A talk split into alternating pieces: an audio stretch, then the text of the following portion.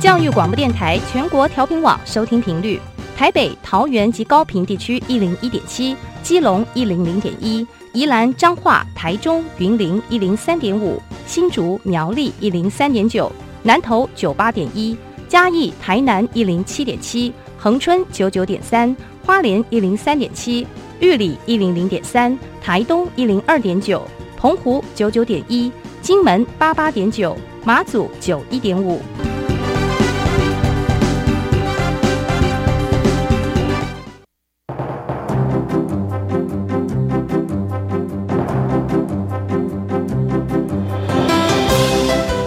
台湾的教育要怎么做才能使孩子面对未来的社会呢？当我们期待孩子改变的同时，也期待教师的教学方法跟着改变。家长的观念也一起改变。一起携手，协力同行。谢若楠老师带您探索自发、互动、共好的十二年国教新课程，听见台湾教育的改变。欢迎收听《国教协作向前行》。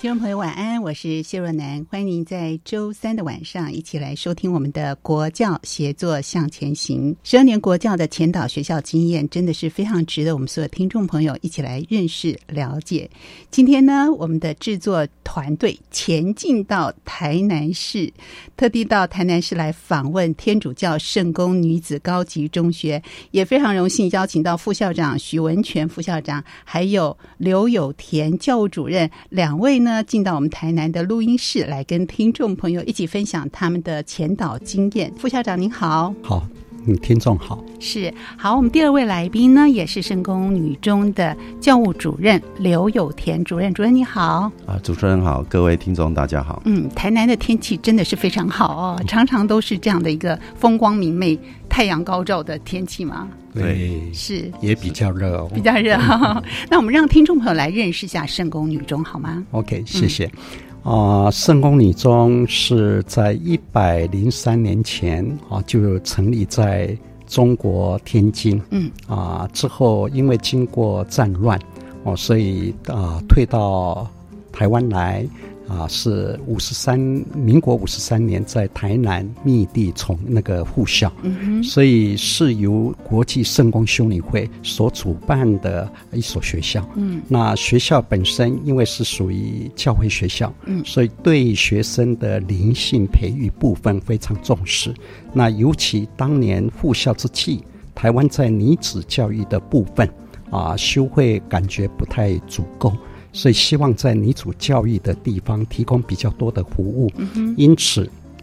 在圣公理中部分就界定它是陪伴跟培育十二岁到十八岁的女青年成长，以变为一个领导人才的一个场域。嗯，到目前为止，即便是时代在变迁。但是我们还是感觉到，十二岁到十八岁的女孩子的身心灵的一个培育，还是需要陪伴。的所确以目是。前，我们还是坚持以女女校的一个传统哇来作为办学的理念。所以也算是台南地区独一无二了。对，目前各校好像都因着少子化关系有这样的一个转变，是但是我们检视我们的一个办学的核心价值，对，觉得还是应该啊、陪伴这个女青年的成长。是啊，这是一直我目前啊还坚持的一个理念。哇，这有百年历史的学校陪伴十二到十八岁的女同学们。那目前的班级数呢？它包含了有国中跟高中的高中部分吗？对，那目前我们国高中都各有二十班，嗯，哦，很多耶，总各有共二十班。哎，总共全校有四十个班级，是是是，四十个班级对，那也包含住宿嘛？如果有比较远的地方，嗯，因为我们学生的服务员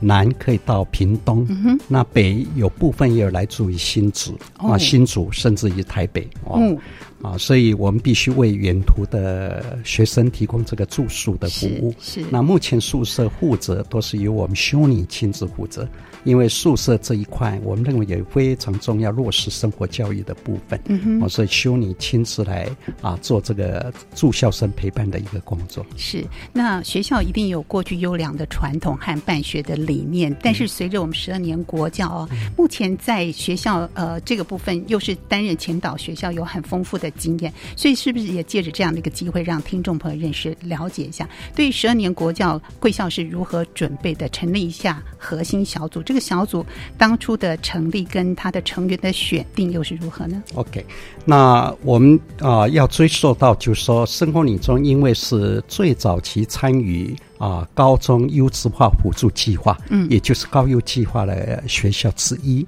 那到现在已经有十一年，嗯哼，那因为我们循着这个高优计划。配合政策的一个处理，在第三期城特色领航的第三年，嗯，就跟这个十二年国教政策的推动结合，那结合里面就有一个比较系统性的关于一零八课纲师做的准备的工作。那这个准备工作在校内非常重要的就是课程核心小组，因为这个小组等于就是一个领头的啊一个团队。对，是那这样的一个核心小组的成立哦，包含呃它的主要的任务，它跟过去我们九年一贯课程这中间的差异性，我们要让很多的老师啊，对在课程上有所调整对，在教学上有所准备，对不对？所以这样的一个过程的一个成立啊，和课程的内容的改变，是不是一步一步要让我们的第一线的老师们更加的清楚呢？这是对的，嗯，啊，因为整个老师群基本上在教学现场，他很难去经验到这个课纲改变的一个啊。程度对，那尤其在高中部分，因为它变化非常之大是，啊，必修学分的减，嗯选修学分的增加，嗯哼，那包括又要跟那个未来孩子的一个生涯的一个学习规划做一个连结，是那么也就是说，课程端的开设有没有结合到孩子未来生涯规划啊，所要就读的大学端的一个培育的一个需求，嗯，都是我们在在要做处理的。嗯、因此，在我们的啊核心小组的部分，透过这个全岛学校的参与。带回来最新的第一手的啊，有关于课纲推动的一个准备的一个过程，嗯，包括最重要的是培力，嗯，就说啊，我们必须让各科的老师都能够清楚，第一个了解课程总纲在讲什么，对，各领域的领纲在讲什么？嗯，那配合这个总纲跟领纲的精神，那我们校内要做怎么样的准备？嗯，尤其是比较挑战性的多元选修课程的开设。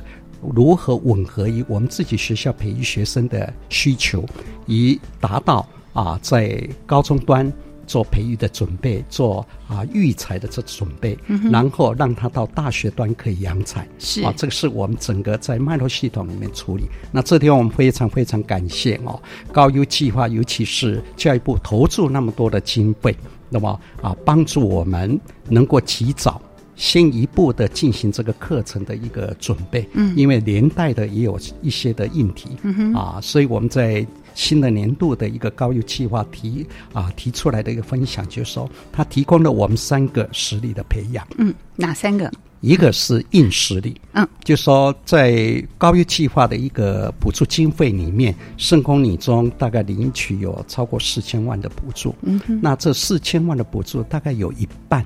我们是建设在硬硬体体里上面，嗯、所以包括啊校内的摄影棚啊，包括啊培育。室内体适能的健身房的设置，全部都是嗯高优计划的一个处理。那这个真的是啊，我们所谓硬实力的一个政府资源的益助，尤其在学杂会已经动涨超过十年，学校经费的来源啊，单是支付在人事费用已经相当高，嗯，没有这一笔的啊政府经费的益助，我们在啊硬体的扩增跟符合现况的发展是有困难。对，那第二个，我们认为更重要是软实力，是那就是各领域人才的培育。那有透过这样的高优结合前导，我们将各类的啊，我们校内的一个种子老师都派往啊台北也好，区内的一个研习也好做培力分享，嗯，以后再到各科教研会去做发散。是那么，那第三个我们认为很重要的，因为整个课纲精神内就是要从学校的一个核心价值、嗯，办学理念来绘制出来学生的培育图像。是以后再完成我们的课程地图，连接到学生的学习地图。那圣公理中，因为作为一个教会的学校，有我们啊。秉持的一个全人教育的一个系统，但也有配合政策啊，需要培养人才的这样课程的一个调整，所以我们是两只脚同时站着来检视。到底我们哪一个地方可以形成我们学校的一个特色特色跟特嗯质？对这个就变为我们的巧实力。是啊，是这个是啊，目前我们啊整个发展的一嗯个概况。哇，这个部分真的是非常清楚，也非常让我们钦佩哦。至于具体的这个部分呢，我们是不是也可以请主任稍微举一两个例子，让听众朋友认识了解一下？比方说在硬体上，呃，有摄影棚，也有健身房哈、但是软实力也是不容忽视的。所以在这个部分，主任是不是跟听众朋友分享一下，要执行呃我们学校的这样想法和前导学校的任务啊？呃，您的这个角色的扮演呢？好，啊各位大家好哈。那基本上是这样子，因为我们一个新的课程或是我们的活动要推行，那设备在或是在硬体、软体方面都应该要有充分的配合，嗯那这个课程才能够进行顺利。我要讲的另外一个硬体设备是我们的全球互动教室。那我们学校是修会的国际修会所办理的学校，是所以我们很强调学生未来应该是要加入世界公民的团体，嗯去为所世界上所有人去做服务。所以我们很希望他能够在这一方面能够有个拓展，所以我们希望他能够跟国外的其他的学生能够能有互动交流的机会。嗯所以我们特别利用这个高中优质化的计划，建制了一间全球互动教室。这个教室里面的配备，除了呃互呃电脑，还有一些呃摄影器材之外，它就是有一个很重要功能，就是它可以在上课的期间，可以跟国外的学校做视讯，可以是直接做会议嗯，哼所以他可以利用这个课堂上的活动跟国外的学生做交流。那所以这个引导出来我们一个很重要的学生的课程就是 I N。嗯，那 I N 呢，我们也参加呃哪两个主管字 I N 嗯 I，嗯然后 E A R N。 E A R N 对哦 I 嗯 N E 哼这个活动呢，因为它都有办理这个 I N 的一些竞赛，嗯那我们今年呢，国高中的部分都分别获得优等的成绩，是相当的优秀。嗯那但是虽然这个成绩是是这样子，但这不是我们的重点，我嗯们希望是把学生推向国际，让他们能够跟世界接轨。是这样的一个活动，它并不是算在任何的领域课程里面，是你们学校的特色课程、是对一个跨域的嗯跨域的课程，因为它嗯 P、基本上是叫 PBL，就是 Project or 嗯 Problem Based、啊那个啊的一个课程。是那么，那我们是由我们的第二外语老师兼英会老师，嗯，来带领这样的一个 I N 的一个团体，嗯哼，那分别给我们的国高中部的同学，透过专案。对啊，然后跟啊世界来做一个连接，嗯啊，基本上就是说他已经从课程发展到学习的活动，以后应用到解决学生所面对的我们身边的问题。对像今年的主题，他们就有扣紧环保的议题。是哦啊，直接探勘到台南地区有哪些的一个啊环境可以需要改良的地方？那我们有什么策略能够做 recycle 的应用？嗯啊，就往这个主题来发展。来发展，所以它可能会呃用议题主题式的方式，嗯对对然后结合各个领域啊对，让同学们直接的做一个视讯全球的一个交流活动对。对那语文的能力应该是基本的配备对对。好，包含还有哪些惊艳的地方呢？哪些特色课程呢？我们在下一节节目当中继续请今天两位来宾跟听众朋友分享。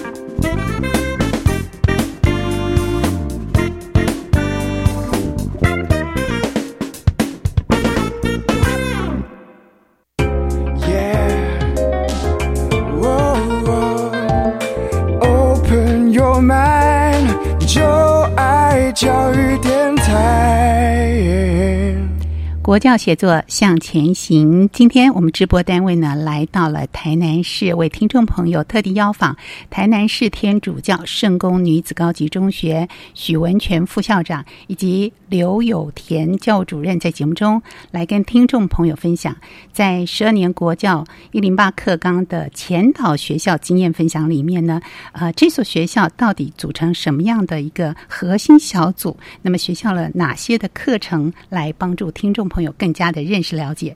节目第一节我们听到了副校长跟主任的介绍，我们对于哇圣公女中有这么丰厚的各项的计划非常的钦佩。那接下来是不是请副校长跟听众朋友继续的说明一下啊？在这样的一个希望能够有全球互动啊，不管在硬体啊、软实力、硬实力各方面都具足的情况之下啊，这样的一个核心小组课程的发展跟它的任务，还有哪些的特色是能够让听众朋友更加认识了解的呢？嗯 OK，啊、谢谢主持人啊，让我们有这个机会来做一个这样的一个发展的一个分享哦。那基本上，因为整个学校的课纲必须扣紧学校办行办学的核心价值，是还有国家的要推动的政策。嗯，因此我们第一个啊，就是先厘清学校办学的理念。啊，也就是我们的使命跟愿景，嗯，然后画出了学生的培育图像，培育图像之后，我们就要开始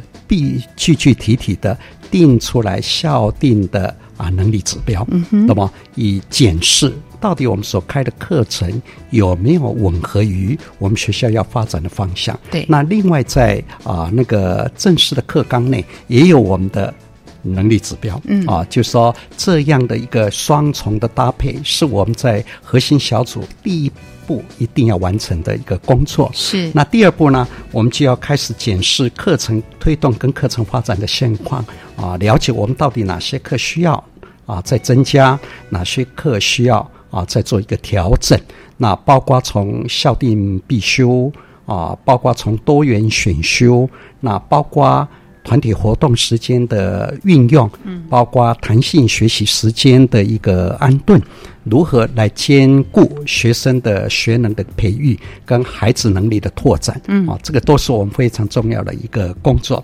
那第三个，那当然就是三年学分课程的一个配置，这是非常具体的。是到底高一要开哪些课，高二要开哪些课，高三要哪些课，搭配固定必修、固定加深加广选修，嗯，涵盖校定必修、多元选修，包括弹性学习跟团体活动啊，都是我们目前积极在处理的。那另外。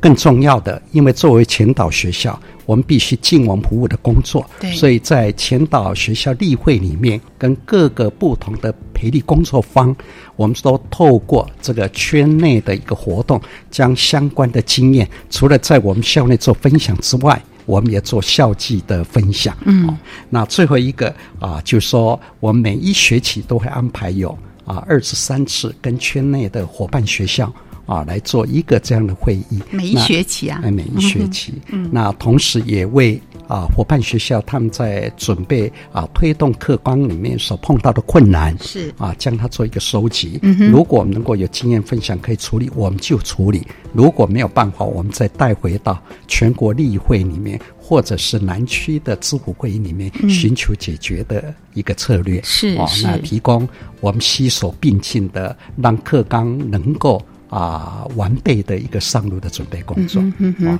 所以既要把固定的课程跟学校的校本课程加以这个融合啊，对然后很多的目标都要达到，要举办这么多的会议啊，然后协助伙伴学校，所以这样的一个具体的作为，包含这个共识的取得，因为我觉得呃最要改变的是教育第一现场，老师他就是执行者嘛哈、所以这样的一个共识取得有没有它的难度？你学校曾经遇到的困难，或者是如何解决的方式，是不是也跟听众朋友分享一下？哦，第一个，这个的确啊，因为老师们会觉得我们就是普通中学学生，就是为了升大学做准备，嗯、那我们干嘛做那么多的事情？是对吧？所以我们在前端的一个工作非常重要，是取得大学端考招联动的这个策略，嗯、这是比较具体的。嗯，你大学如何选材？对，我高中就如何育才？是也就是说，我们先让我们的伙伴啊，学校的同仁先意识到这样的改变会连接到我目前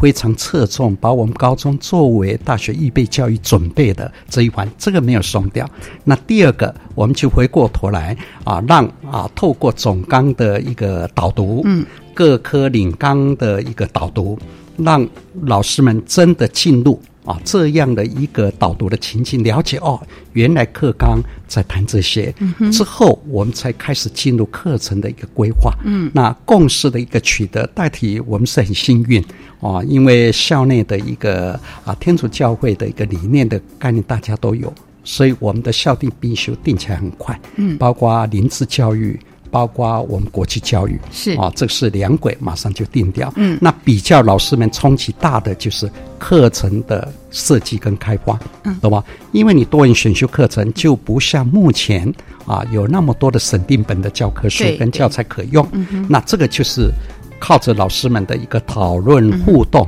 也透过这个高优计划的一个益处，嗯，因为老师们知道原来可以有这些经费来做处理，所以我目前的一个策略就是说，老师们你可以就你的教学需要，因为你需要这些硬题，对那你提出你的课程计划，嗯，结合这样的硬体来开发，所以我们非常乐见我们的多元选修课程的课量从单科到跨域已经蓬勃发展。所以在实际的这个层面，是不是请主任也跟听众朋友分享一下？具体上，呃，因为现在都是跨领域的一个准备的动作，所以老师们是需要做一个不同的增能的部分。那老师们是不是有一些社群啊，或者是一些团体啊，来互相的协助跟互相的帮忙呢？呃，这个部分的话，我们学校有透过各各种管道来促进老师们的呃不共同的开发课程。啊嗯，那基本上哈、我们这个整个高中优质化的课程提出来之后，我们利用那个周六的时间来施作，然后施作的过程当中，他们也要自己去做检核。嗯，那再来就是我们对于他们施行的过程当中觉得很不错的部分，我们会利用我们的每一每一个礼拜一的汇报时间给他们做分享。那在这个分享的平台上头，其他的同仁就会看到，原来这一科有提出这样子的内容，可不可以跟我科内的一些教学的内容做结合？那就慢慢形成了跨域的概念。是那这个之外呢，那我们还会利用各种机会，把我们的人员做盘点。嗯比如说，因为你所有的课程在开发过程当中，很需要各方面的知识，尤其是素养型导向的课程，对，更需要各类的方面的知识。所以呢，我们就盘点校内的师资，哪一些可以作为种子教师，我们就把这些人透过各种的研习的场所，把他送出去。然后他们研习回来之后，第一个当然会交出他们的研习的心得报告，第二个我们就会利用各科的教研会让他们做分享。嗯哼，好、那第三个就是实际来操作。那像我们校内有一个非常好的社群，就是 VR 实境闯关的社群。是那他 们是嗯利用什么时间来做呢？他们利用放学之后，然后大家集合在我们教务处的会议室，然后就开始设计内容，然后实做，然后再来。我们行政要帮助他们的，就是他现在课程设计出来之后，需要有学生可以实地去操作一下。嗯，那我们就要安排时间跟年级跟班级，所以我们会用的时间可能是我们的班周会比较有空堂的时间，或是利用他们的自主学习的时间。或是我们利用寒暑假的辅导课的时间，我们就给他安排，让他们去实际对这个闯关的游戏做一些呃操作。那操作之后，他们又会有新的呃回馈的意见，他们就会修正。所以基本上我们的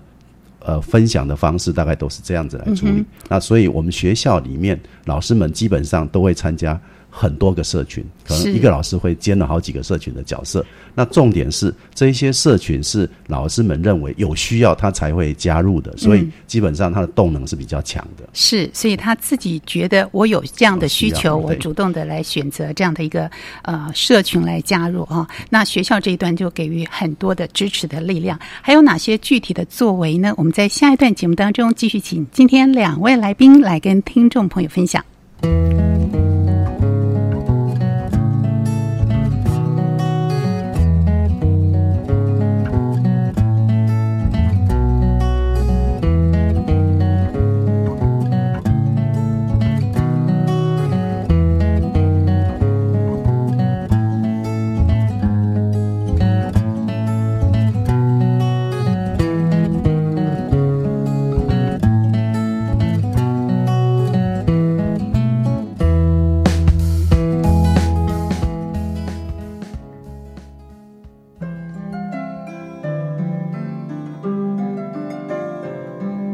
听众朋友，大家好，我是东华大学顾怡君教授，大家一起来跟乡村的孩子好好过日子。如果你来到花莲，欢迎来丰田五味屋走走。Open your mind，欢迎收听教育广播电台。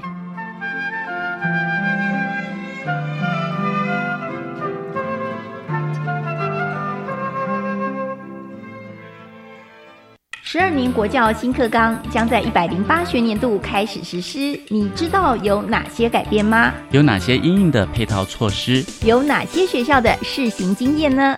为了满足大众对新课纲知的需要，教育部课程协作中心每个月十号发行电子报，传递新课纲相关资讯，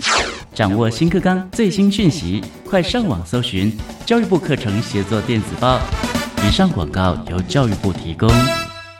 我们是一群中途失明的视障按摩师，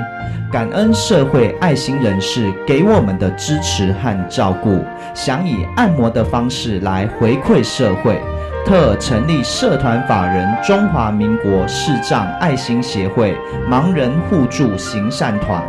欢迎各界善心人士能够给予我们关怀和支持。电话零二二九四八五四五六。大家好，我们是台湾弦乐团，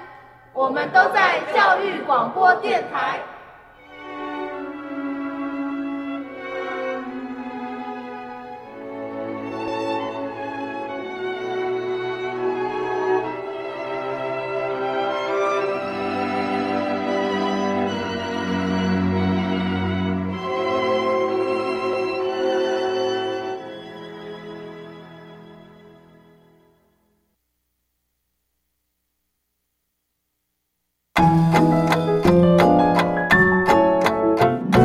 Open your mind，就爱教育电台。国教协作向前行。今天节目当中呢，我们邀访台南市天主教圣公女子高级中学许文全副校长以及刘有田教务主任，在节目中特地来跟听众朋友介绍这所前导学校呢，他们有很多的呃计划和他们的课程、核心小组的建立跟他们的运作，来帮助我们所有的老师们，我们怎么样在教育的第一现场执行跟推动我们一零八课纲十二年国教相关的一些课程内容。呃，我相信呢，一个呃新的想法要推动，必须要凝聚共识，这是很重要的一件事情。那学校也成立了核心小组，核心小组的成员很多的培力计划相关的计划，也是来帮助我们的老师们，不管是纵的或横的这样一个连接，都是很重要，也费了很多心力。不管在硬实力跟软实力上面，都做了很多的努力。呃，副校长是不是进一步的跟听众朋友分享，有这么多的计划都处在这里啊？时间是一样的，对不对？所以对于老师研习要加重啊，现在的课程他要走啊，教学内容还是要有，可是他要有具足新的一些能力，这个部分如何做个调节，如何来帮助老师们呢？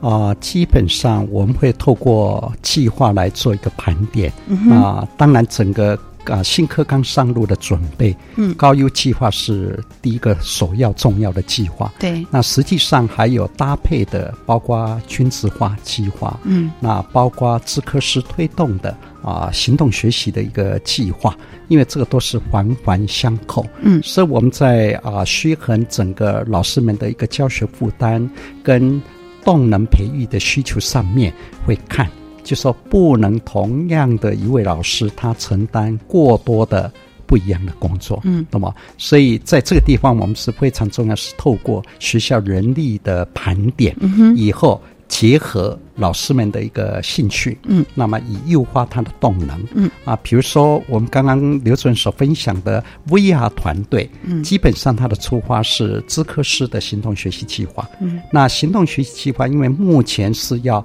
推动这个数位的学习，从香港引入这个 VR 的一个建构的概念，那授予这个参与行动学习学校来做这样的一个行动，所以我们就从这个任务的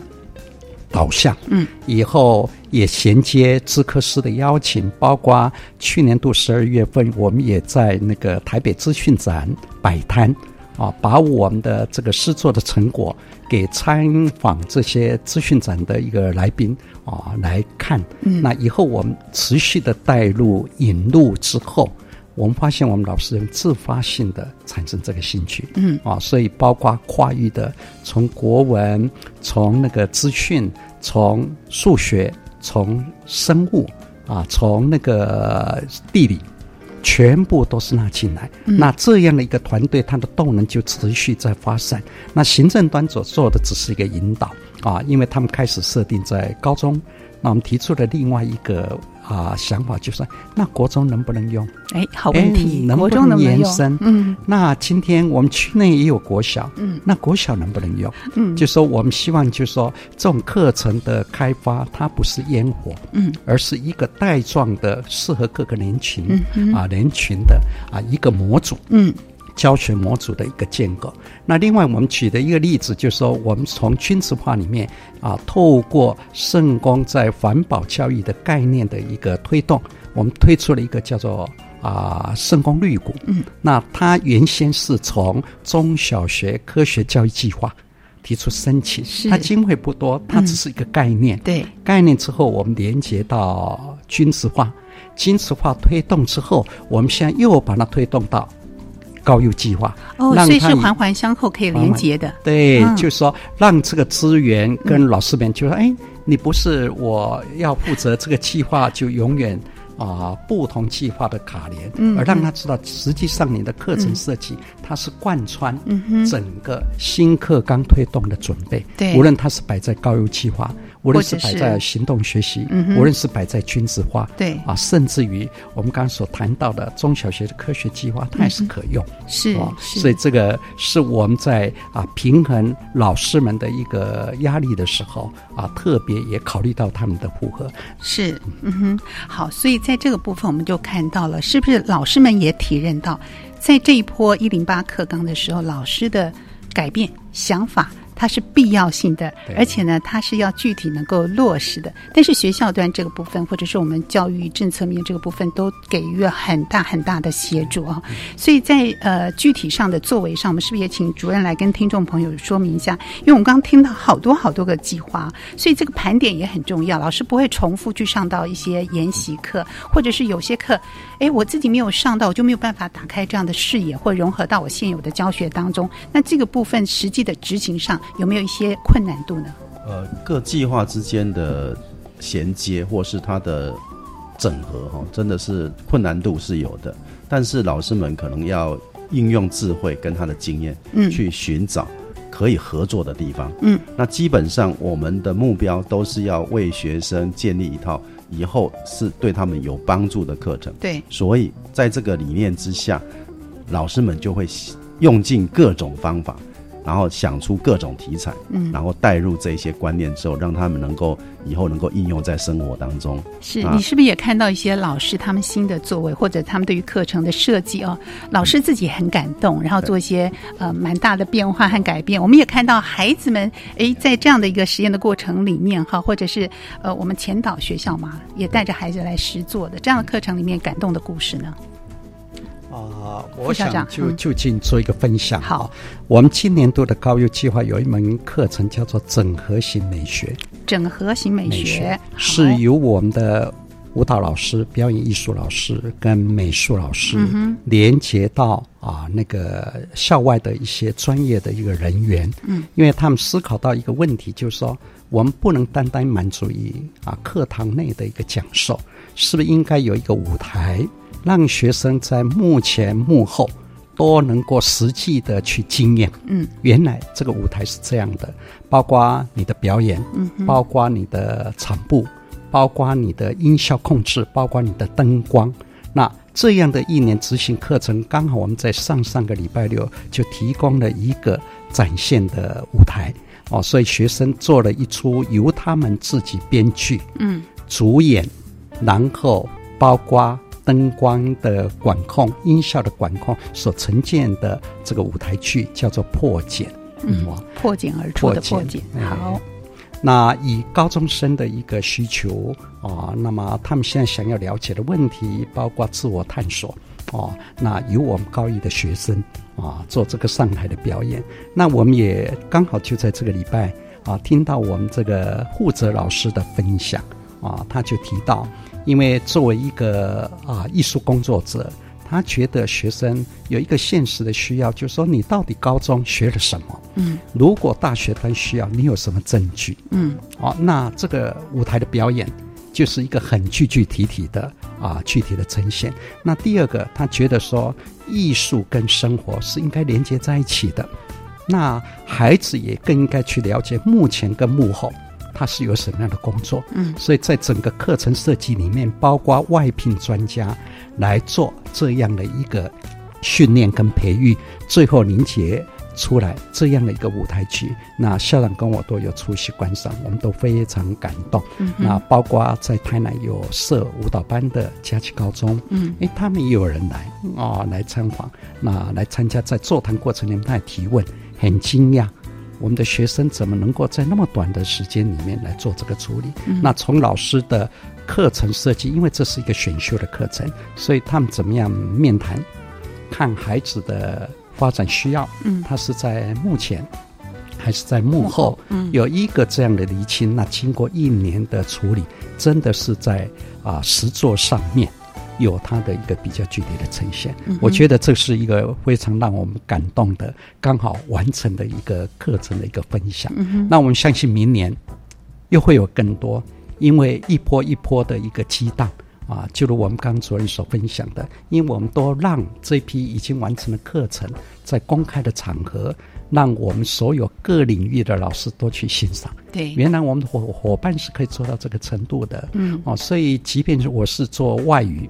海岸的一个沟通，嗯哼原来数学老师也可以参与，嗯家政老师也可以参与，嗯然后包括啊地科老师也可以参与，嗯哼哦，所以这种跨域在校内已经形成一个氛围，嗯这也就是我们看新的年度，老师们积极提出新的课程计划里面，跨域所占的比例已经超过一半。是，尤其您刚才提到这个自我探索这个部分，对一个在这样年纪的孩子来说也特别的重要哦。先发现自己跟自己的关系啊，跟这个社会的关系，跟整个的世界的关系。所以在这样的一个过程里面，我们希望帮助每个孩子都能够适性扬才，能够成就每一个孩子。所以他要落实到我们的课程里面，呃，尤其是在这样的一个新课纲里面，有增加很多的呃这个选修的部分，然后减少了这个必修的部分，尤其在高中端这个地方哦，特别的重要。嗯、还有哪些例子呢？主任是不是跟大家分享一下呢？嗯，在课程的部分，我觉得很重要是，对于必修，当然大家都要处理，没有问题。现在对重点是选修，是那选修学生怎么去选择到适合他的课程、嗯去做未来发展的预备？嗯那所以我们会在呃寒暑假的时候办那个课程的说明会，嗯让每个负责课程设计的老师把他这一科的呃内容、希望发展的方向跟学生做说明。嗯那学生听完之后，就就他们所理解到的那个课程的内容去选择我适合选择哪一个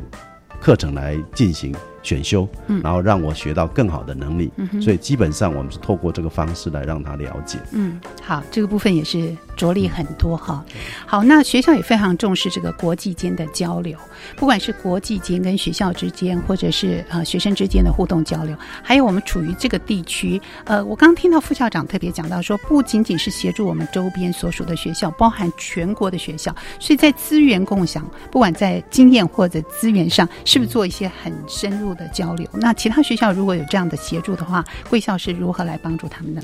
哦，大体上基本上是有两个方向在处理啊。我们也做一个人才输出的工作，嗯啊，比如说我们学校啊，训育组长他在筹组这个学生的读书会上面着力很深，同时也带领孩子参加台师大办理的经典阅读，啊这样的一个活动而得到的很高的啊奖励。那我知道永仁高中也做这样的一个活动的推动，嗯那像这样我们这啊房建凯老师就会受邀啊到各个学校去。哦，做这样的一个分享，经验分享，包括在图书馆里面跟一些专家的对话，这一点我们都乐意。那包括我们之前推动各类活动，包括行动学习，嗯我们有多位的老师都赴外校去做一个经验的分享。嗯，那第二个比较大众的，就是说，因为我们校长本身啊是核心的啊高育计划的支付委员，是哦，当他去啊现场做支付工作的时候，那往往所支付学校的啊那个同仁都希望来看看圣公做些什么。嗯那这时候我们也会打开大门啊，就说当各个有效愿意来圣光交换意见的时候，嗯我们就会依他们的需求来做一个这样的经验的分享、嗯哼啊。你的主轴希望我们分享什么？嗯那我们就提供我们已经有的经验，是啊，做一个这样的一个处理。那比较具体的，就是说前导学校，我们非常聚焦在我们的圈内学校的服务啊哈哦，所以圈内学校的需求是我们一定会及时的回应。是那这个地方真的是要感谢整个科技发展用赖群组，嗯我们有非常多的资讯，嗯可很快的这个提供，对也可以及时接收到各校的一个问题来做这样的服务。嗯哼那当然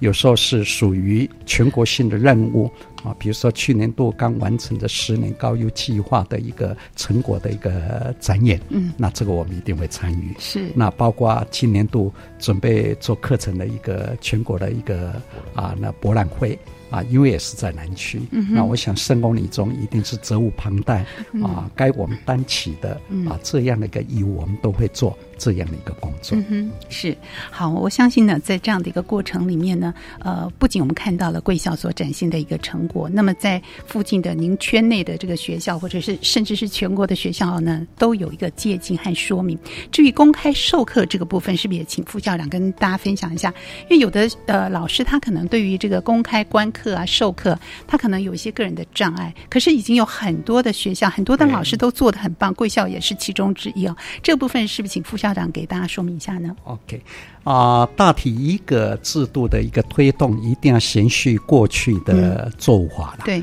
因为我们学校每一年度都固定有所谓的教学啊、教学观摩，嗯哼，啊，所以我们的公开议课、观课、议课是从教学观摩转型，嗯懂吧？那先从校内开始，嗯，就说先从校内的一般的只是看教学观摩，转为观课之后议课，嗯那到新的年度开始，我们也透过教研会设定议嗯题，这个地方我们要非常谢谢教务处啊、很用心的把这个讯息开放，是就是说，哎，老师们，你到底愿不愿意你的课被关？嗯哼，啊、那是要校内啦，所以是还是意愿的校外？啊哎、哈结果我们非常非常惊讶，是所有各领域的老师都愿意开放。嗯哼那因为愿意开放，所以我们就顺其自然的推动，比如说在台南组。嗯啊，它就有设定一些的观课，对跟议课，那我们就整个开放，嗯哦，所以目前我们老师这一块已经知道不得不跨出去，是哦，那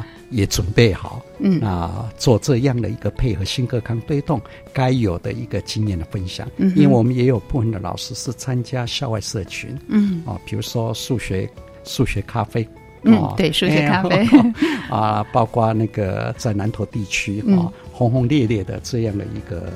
啊那个两天三天的研习，是就我们校内都一个老师带一个老师，嗯哼所以目前大概有三位到五位，嗯啊，都是经常性的参与这样的活动嗯哦。哼嗯那我想这些都有助于我们老师们把自己的门打开，嗯啊，欢迎大家进来，不止我们跨出去，是也要请人进来。是好，不止我们要跨出去，最重要的要把人请进来啊！老师都有主动的心，我相信我们的同学增加了他们的学习的动力。我们今天非常感谢副校长还有主任在节目中的分享。节目继续呢，我们请听众朋友一起收听我们特地为您直播的课纲交流道。老师、同学、家长们请注意，关于十二年国教新课纲的疑难问题与解答，都在。课纲交流道。大家好，我是白天，为大家邀请到来自桃园市大业国民小学科技领域的蔡兆琛老师。老师好，主持人好，老师，我们今天要聊的题目关于我们的科技领域方面的，像机器人啊，还有 AI 人工智慧。老师有没有看过一部电影《AI 人工智慧》？呃，有 那个小孩子很可怜哦，是制造出一个人类的小孩子的样貌，真实的世界可能吗？现在很多的科技产品，嗯，其实都是在早期电影里面所能够呈现的。科技始终来自于人性，嗯哼，像这样子 AI 的电影上面的小孩，嗯，在我们的现实生活中其实已经在发生。一零八课纲啊，有关于科技领域会不会加入 AI 的部分？如果没有，嗯会不会太落后呢？新的课纲在科技领域方面其实是会有加入这样子的元素在里面，我们称它为新兴科技。嗯，新兴科技里面包含了机器人、AI 人工智慧、嗯，扩增实境、虚拟实境，或者是绿色能源方嗯面，其实这些都会在我们的科技领域里面做一些呈现跟生活的运用介绍。哦、是爸爸妈妈啦，可能会觉得说，如果有一个声控的拍个手啊，电灯就会亮了，电锅自动煮饭，这也算 AI 吗？这算是自动控制，所谓的 AI 让机器像人的因素存在，嗯它会自己去侦测，可能是人的情感，嗯，在语言方面的对话回应，它会有人的元素存在，嗯哼甚至于它会自己侦错、嗯除错，对，把它曾经在它操作上面所发生过的错误重新再去修正，嗯哼，嗯，这样子才符合所谓的人工智慧的元素在。是老师，因为一百零八年我们才实施新课纲嘛，是。可是，一般的学校并没有像我们的大业国小这么领先科技的部分。每个学校都有吗？每个学校发展的特色其实都不尽相同。嗯哦对我们对学校的领先嘛，其实应该也是跟着现在的时事潮流在前进，嗯呃在转化。那现在大部分的国小教育上面来讲，大部分都是用图像式的积木城市设计的课程来进行，嗯哼，像可能用 Scratch，、可能用 Blackly，、嗯然后它再结合。自动控制的元件，例如 Arduino 的开发板，现在最流行的叫 Microbit，嗯哼， Arduino 类似像这样子的板子，我们再加上一些 sensor，、嗯然后来达成一个自动控制。嗯哼，机器人也是透过这样子的一个装置而组装而成的。嗯哼，至于 AI 人工智慧，其实还没有达到这样子这么高阶的城市设计在里面。嗯哼。刚刚老师讲的 sensors 这个部分，一般的小学生他们听得懂吗？他们可以听得懂感应器嗯他们它都就是知所谓道的。感测器、感应器。哇如果国小没有科技领域的课程，会不会太落后呢？的确啦，在十二年国教总纲里面呢、它是以自发、互动、共好为基本理念。嗯哼，那它为了是跟社会脉动、生活情境紧密做结合。在国小虽然没有科技领域，但是它可以以议题教育的方向来培养学生批嗯判思考，还有解决问题的能力，来提升学生面对议题责任感跟行动力。嗯然后来追求尊重多元、同理关怀、公平正义、永续发展等核心价值。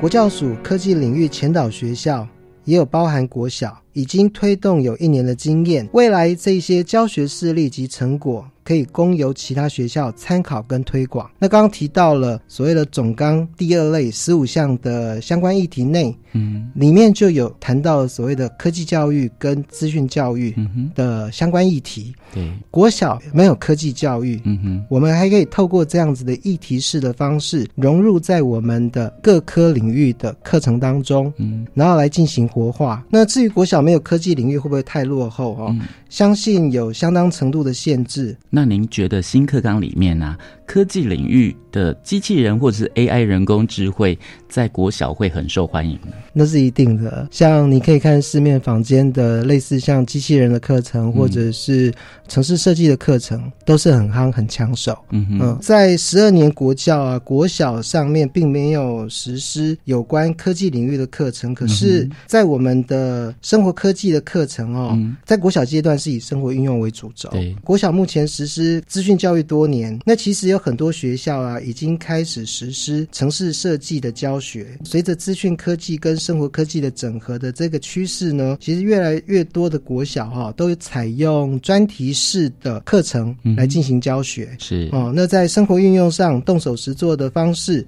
所以在一般来讲，国小的资讯课程嗯有关机器人啦、啊或者是城市教育的课程，比国中端其实还来得落实。嗯哼，嗯，因为国小没有升学压力。哦，事实上，机器人跟 AI 的生活运用呢，各位在我们日常生活中，你有没有在收信件？有啊一些垃圾信件它会自动分类。哦，其实它在城市设计里面就隐含着 AI 的城市在里面。嗯哼，它去帮你做分类。我们现在常用的 Google 翻译，嗯常用的图文搜寻、图像辨识、人脸辨识，其实这些都是应用在我们的生活上，甚至于呢，有一些农业的优化跟产量的增加。它也是透过持续天气状况的观察、水量的记录、嗯土壤跟其他的变量，来让我们的农业越来越精致。嗯那像父母如果手机有 Siri，或者是网络上有一些聊天机器人，其实这都是人工智慧的一个运用。嗯哼。所以我刚刚有问说，您会不会花更多的时间在课后来辅导这些同学呢？花时间那是一定要的。那像资讯科技的进步是这么的快，嗯老师也要跟着与时俱进，嗯哼嗯，才不会落后。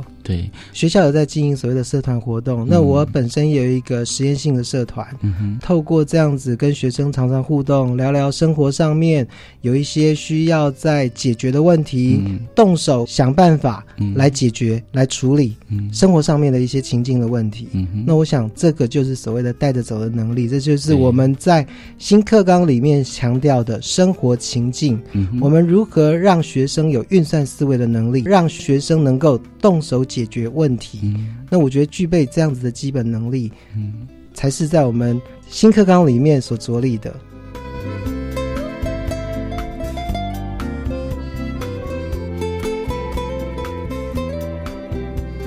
所以孩子在做中学，还有就是关于这些 AI 人工智慧呀、新的科技，对小朋友来讲真的是很有吸引力哦。是的但是有没有遇到那种小孩子小朋友没兴趣的，说老师我不会啦，老师你再教我。其实小朋友说不会的时候啊，嗯他觉得没兴趣的时候，嗯事实上这个就是契机点。真的是的，可以刺激他吗？你就故意跟他讲说，对啊，这个就是不适合你啊，嗯哦，或者是小朋友其实口中讲的越不喜欢，嗯其实他心里越想要。哦，比较没有兴趣的学生，我通常就会把机器人，嗯或者是有 AI 的运用，直接带给他。嗯哼，那他感受到了这个资讯带给他的一些快乐，或者资讯带给他的一些惊奇，就会引发他的学习兴趣。是，嗯，最近常在玩的，像手机有人脸辨识来解码，甚至于呢，现在还有一些很多利用人脸辨识来签到、开门，甚至于付款。嗯那我就会把这样子相关的影片介绍给学生对，引起他们的学习动机。今天的题目是新课纲有增加科技领域，机器人、AI、人工智慧啊都不断的更新哦。但是呢，国小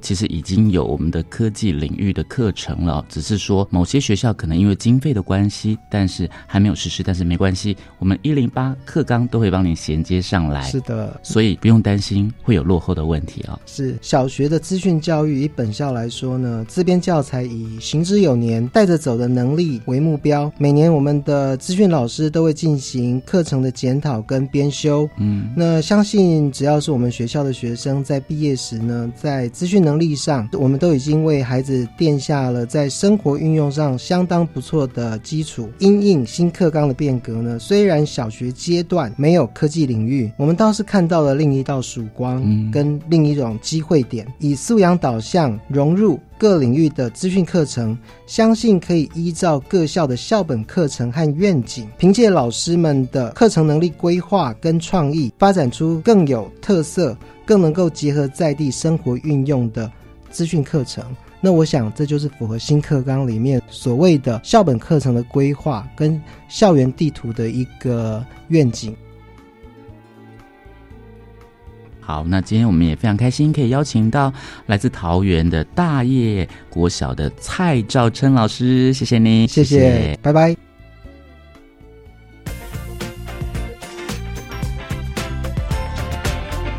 我是白天课纲交流到，下次再见喽。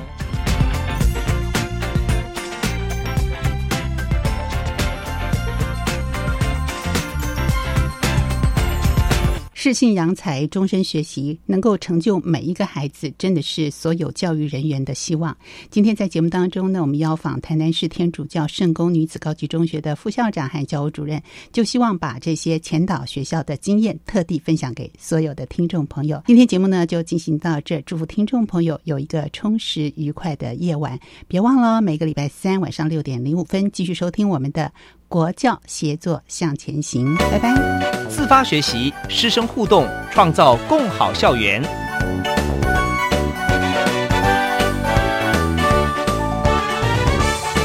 国教协作向前行节目由教育部提供。